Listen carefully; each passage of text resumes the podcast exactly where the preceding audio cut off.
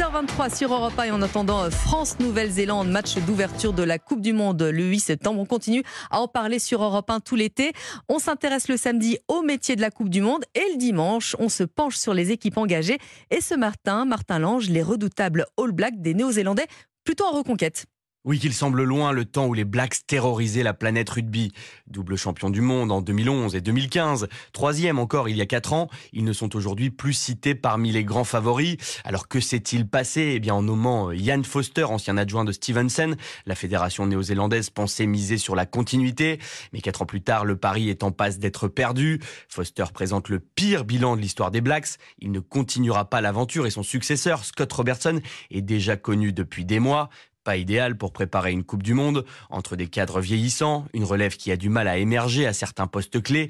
Les raisons de ce déclassement sont nombreuses, sans oublier des nations du Nord qui ont su progresser à l'image de l'Irlande. Le 15 du trèfle reste d'ailleurs sur deux victoires historiques en Nouvelle-Zélande l'été dernier.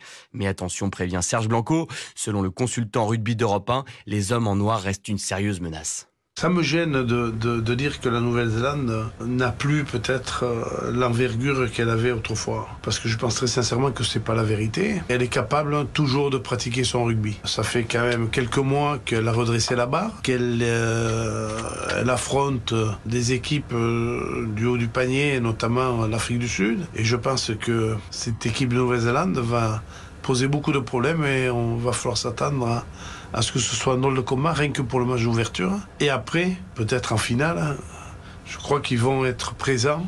À mon sens, euh, il y a deux équipes, il y a eux et l'Afrique du Sud. Mais la Nouvelle-Zélande va être véritablement compétitive. Oui, car c'est vrai, hein, depuis cette laborieuse tournée face à l'Irlande, les Néo-Zélandais se sont repris, remportant notamment le Rugby Championship, hein, le tournoi des nations du Sud à l'été 2022. Ils disposent toujours de joueurs de tout premier plan, comme le numéro 10 Bowden Barrett, élu deux fois meilleur joueur de la planète, ou encore l'ailier Leicester Fenga Anoukou, futur Toulonnais, est déjà annoncé comme l'une des sensations de ce mondial. Méfiance donc pour Bleus qui auront très vite l'occasion de juger cette cuvée 2023 des Blacks, puisque les deux équipes se retrouvent dès le 8 septembre pour le match d'ouverture. Merci beaucoup Martin Lange, 6h25.